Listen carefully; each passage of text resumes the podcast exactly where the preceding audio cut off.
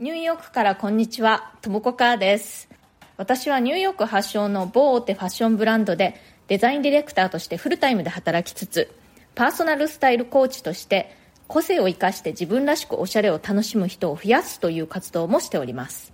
このチャンネルニューヨーク人生劇場では人種のるつぼ何でもありのニューヨークで私が体験したあれこれや日々感じたことについて私の専門分野であるファッションの話も時々混ぜながらお伝えしていきます。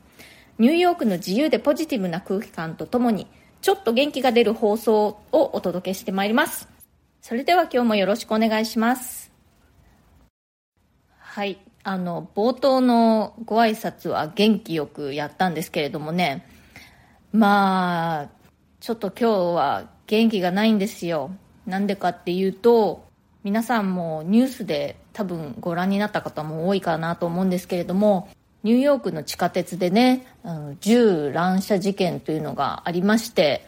まあ、幸い私も私の知ってる人も皆無事なんですけれども、まあ、朝の通勤時間にね本当に身近な普通のところで起こった事件ということで本当にねちょっともう怖いんですよ。まあ、今回不幸中の幸いというか、まあ、あの命を落とされた方はいなかったということでね、まあ、それでもねやっぱり映像とか見ましたけれどもめちゃくちゃ怖いですね、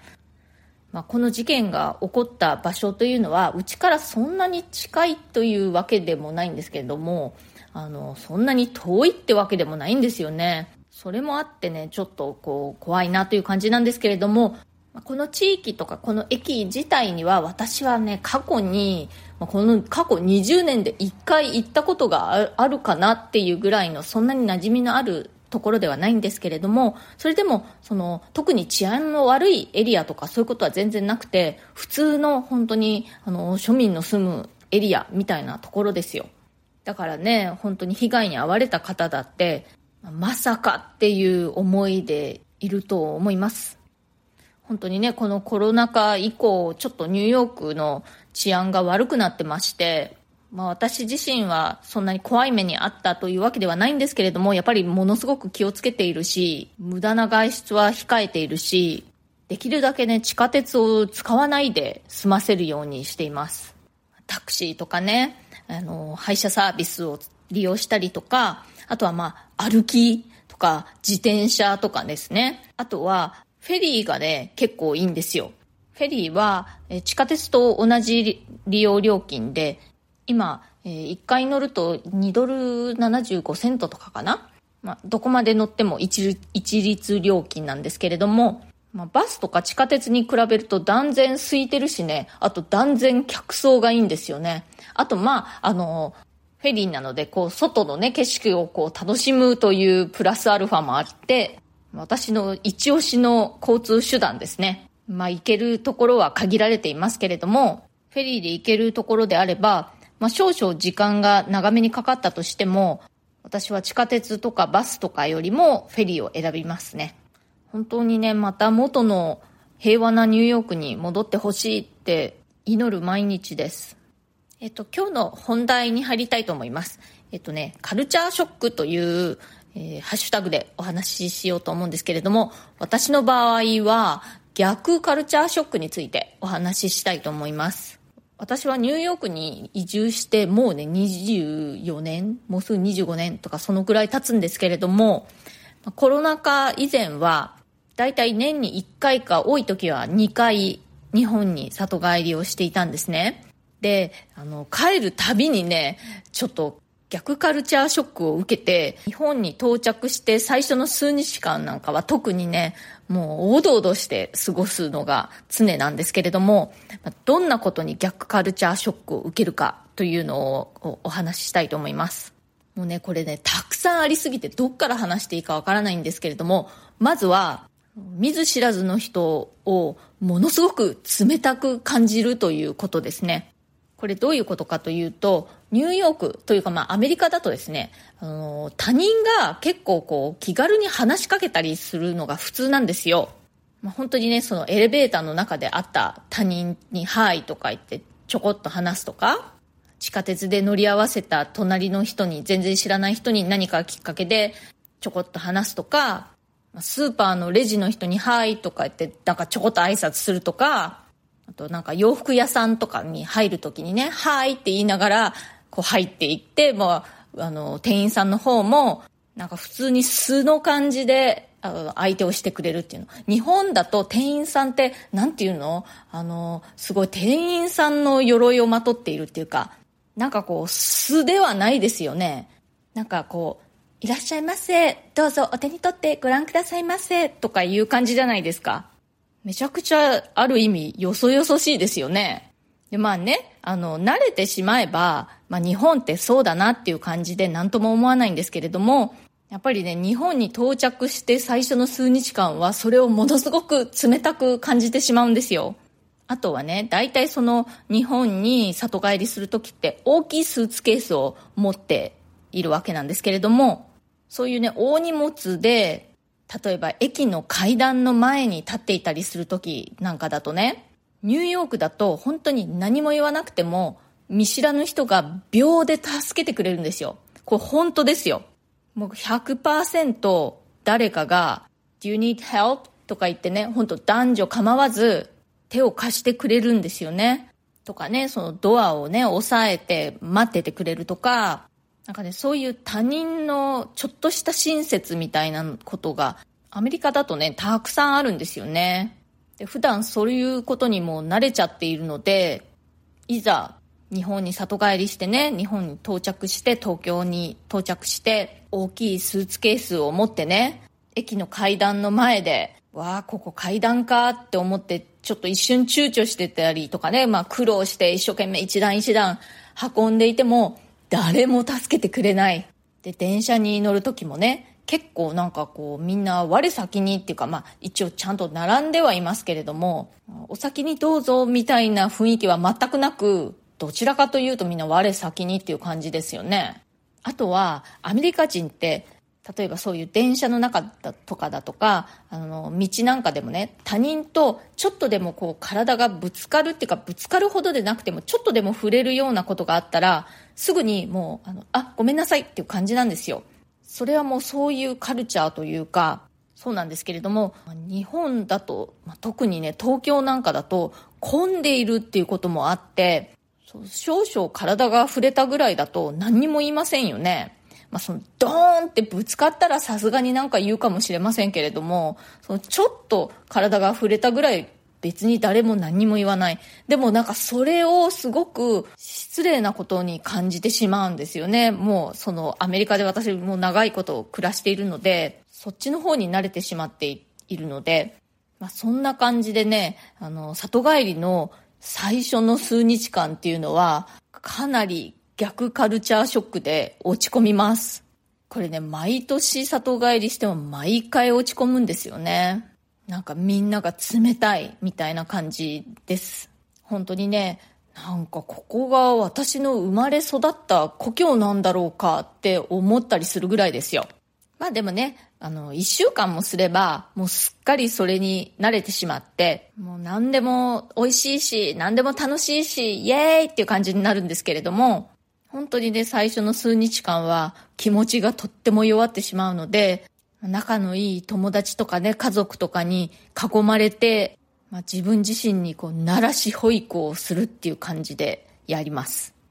あとね、これは私はあんまりないんですけれども、私の夫とか、まあそういう生粋のアメリカ人を連れて日本に行った時に、結構よく聞くのがね、そのアメリカってチップ文化じゃないですか。なんかレストランとか行っても必ずチップを払う。まあ、タクシーでも必ずチップを払う。でも日本ってそうチップ払わないですよね、普通。で、チップ払わなくていいよって言うんだけれども、それをなんかこうすごく居心地悪く感じるみたいですね。居心地悪いっていうかこうちょっと罪悪感みたいな、こんなになんか親切にしてもらったのにチップ全く払わないなんてちょっとおかしくないかみたいな感じでね。チップを払わないなんてサービスしてくれた人がどんな気持ちになるだろうみたいな感じで言うんですけれども、まあ、それは本当にチップない文化だからね。別にチップ払わないからって傷つく人なんか誰もいないんだよって言うんですけれども、まあでも結局気が済まないということでチップ払ったりすることありますね。私の夫とか。あとはね、もうちょっと細かいことになるんですけれども、日本はね、街中にゴミ箱が少ない。というか、まあ、ニューヨークの街中にゴミ箱がいっぱいあるっていう感じなのかもしれないんですけれども、ニューヨークね、本当に街の至るところに、道路の至るところに、そのゴミ箱があってね、そのゴミを捨てられるようになっているんですけれども、日本って、その、そういうのないですよね。まあ、ゴミ箱はコンビニの前か、駅か、そんな感じで、道路に、その、ゴミ箱あんま全然ないじゃないですか。だからゴミを捨てるのに困りますね、街中で。どこに捨てていいのかわからないゴミをずっとこう持ち歩いていて、で、まあ日本のね、友達に、なんかこのゴミずっと持ち歩いてんだけど、どこで捨てたらいいのって聞いたら、うん、そんなの家に持って帰るんだよって言われて、すごくびっくりしましたね。その時私が、いやもうなんかゴミをずっと持ち歩いててって言ったら、その友達がね、うん、じゃあ私が持って帰ってあげるよって言ってゴミも持って帰ってくれたんですよ。そんなに大した量のゴミではないですけれどもね、本当にその飴の包み紙だとか、ま、ペットボトルの飲んだ後とか、まあ、そのぐらいのものですけれども、それにしてもね、本当に街中に捨てるところがないのにはちょっとゴミ箱だらけのニューヨークから来た私にとっては不便に感じましたね。あとはね、日本は、その、なんていうの？公衆トイレっていうの？そういうのが結構いろんなところにたくさんあるのが便利っていうことですね。ニューヨークって本当に一旦外に、家の外に出てしまったら、あんまりそのトイレがないんですよね。まあそういうデパートとかに行けばありますけれども、あとはまあカフェとかね、そういうとこに入るとかすればありますけれども、あんまりトイレがない。まあ駅はね、あの、よっぽど大きい駅じゃないとトイレはないですね。普通の駅だと、まあ、あっても安全のために、まあ、封鎖されてる、使えなくしているっていうところがほとんどじゃないかな。だから、日本だと、どの駅にも、ちゃんとしたトイレ、使えるトイレがありますよね。それにちょっと、あの、感動しますね。あとはトイレつながりで言うと、日本のトイレの、その家のトイレじゃなくてね、その外のお店だとか、まあ駅だとかのトイレの、その手を洗うところの水が冷たい。なんかね、アメリカって、あの、ちゃんとお湯が大体ほとんどのところ出るんですよね。で、水が冷たいせいか、あの、大体の人があんまりしっかり手を洗っていないっていう印象です。一応洗うんだけど、なんかこう、手早く済ますっていう感じで、ちょっと気になりますね。あとあれだ、もう一つトイレつながりで言うと、日本のそういうあの公衆トイレというかね、お店とか駅のトイレって、そのドアが、その上から下までこう、バッチリ閉じる、と、なんて言ったらいいの？ドアに隙間がないじゃないですか。でも、アメリカのトイレって、その安全のためにね、下、こう、なんていうの、足が見える感じになってるんですよ。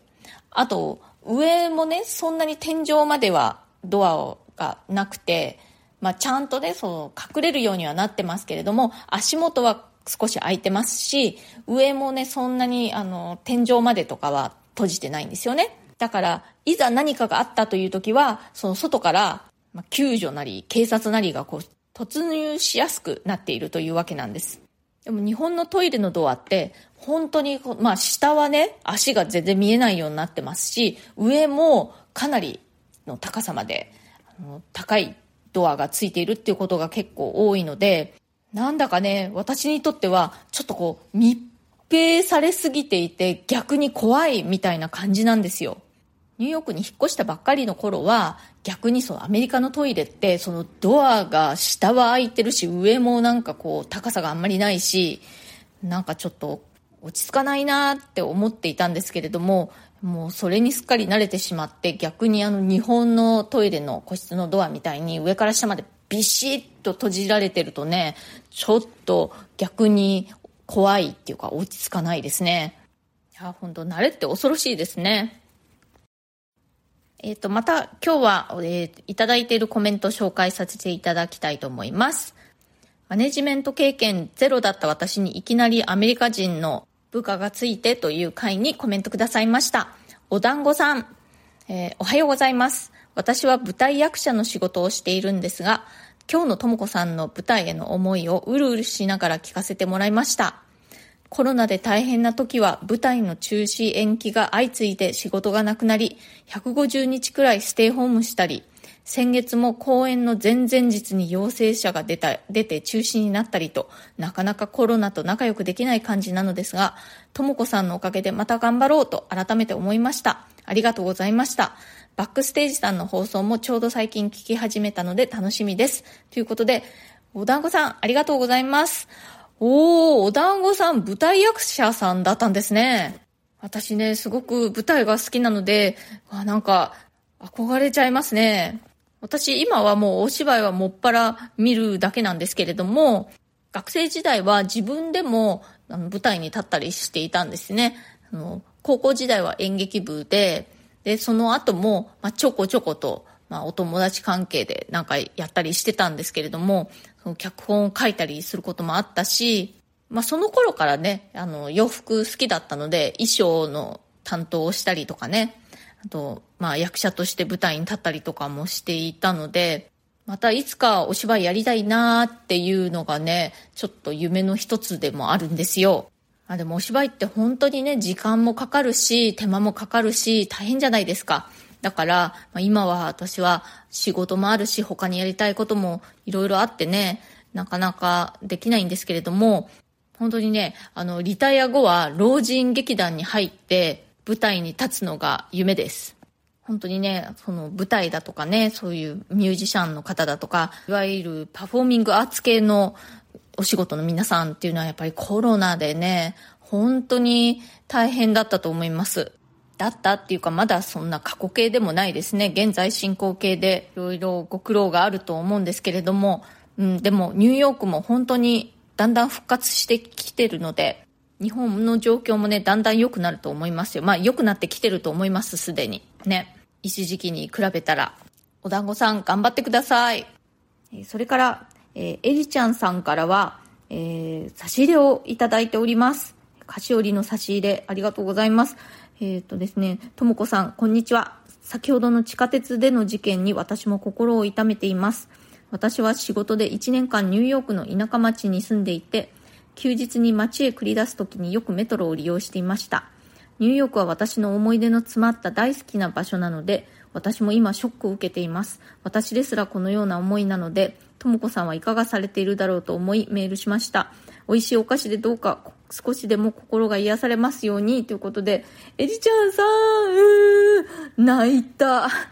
お心遣い本当にありがとうございます。本当にね、なんかもう気持ちがちょっと沈んでしまって、なんだかね、コロナの状況もすっきりとは終わらない感じだし、まだまだね、形を変えて付き合っていかなくちゃいけないのかなっていう感じだし、あとはね、本当にウクライナのこともあるし、それでこの事件でしょ？あとね、なんかちょっともう天気も悪かったんですよ。めちゃくちゃ気持ちがどんよりしましたけれど、うん、でもこうして、で、元気でいられることに感謝して、まあ自分ができることをやっていくしかないですね。うん。私にも、まあ何かまだまだできることはあるだろう。そこにフォーカスしてね、まあやっていこうと思っています。はい、今日は、えー、ニューヨーク在住24年の私が日本に里帰りするときに感じる逆カルチャーショックについてお話ししました。まあ今の私はね、なんかこう一周回って日本が大好きな日本マニアの外国人みたいな感じになっちゃっています。え今日はこんな感じで終わりにしたいと思います。今日の放送が気に入ってくださったら、チャンネルのフォローの方もまだお済みでない方はよろしくお願いします。それから、え質問やリクエスト、相談、えー、その他コメントなどもお待ちしております。ニューヨークのことやファッションのこと、キャリアのこと、キャリアチェンジのこと、英語のこと、猫のこと、それ以外でも何でもあの、私になんか聞いてみたいなとか、何かコメントありましたら、お気軽に送ってください。コメント欄からでも OK ですし、私のプロフィールのところに質問できるリンクというのを貼ってますので、そちらからだと私だけに届きますので、匿名希望の方はそちらからでもどうぞ送ってください。今日も最後まで聞いてくださってありがとうございました。それではまた次回、ともこかーでした。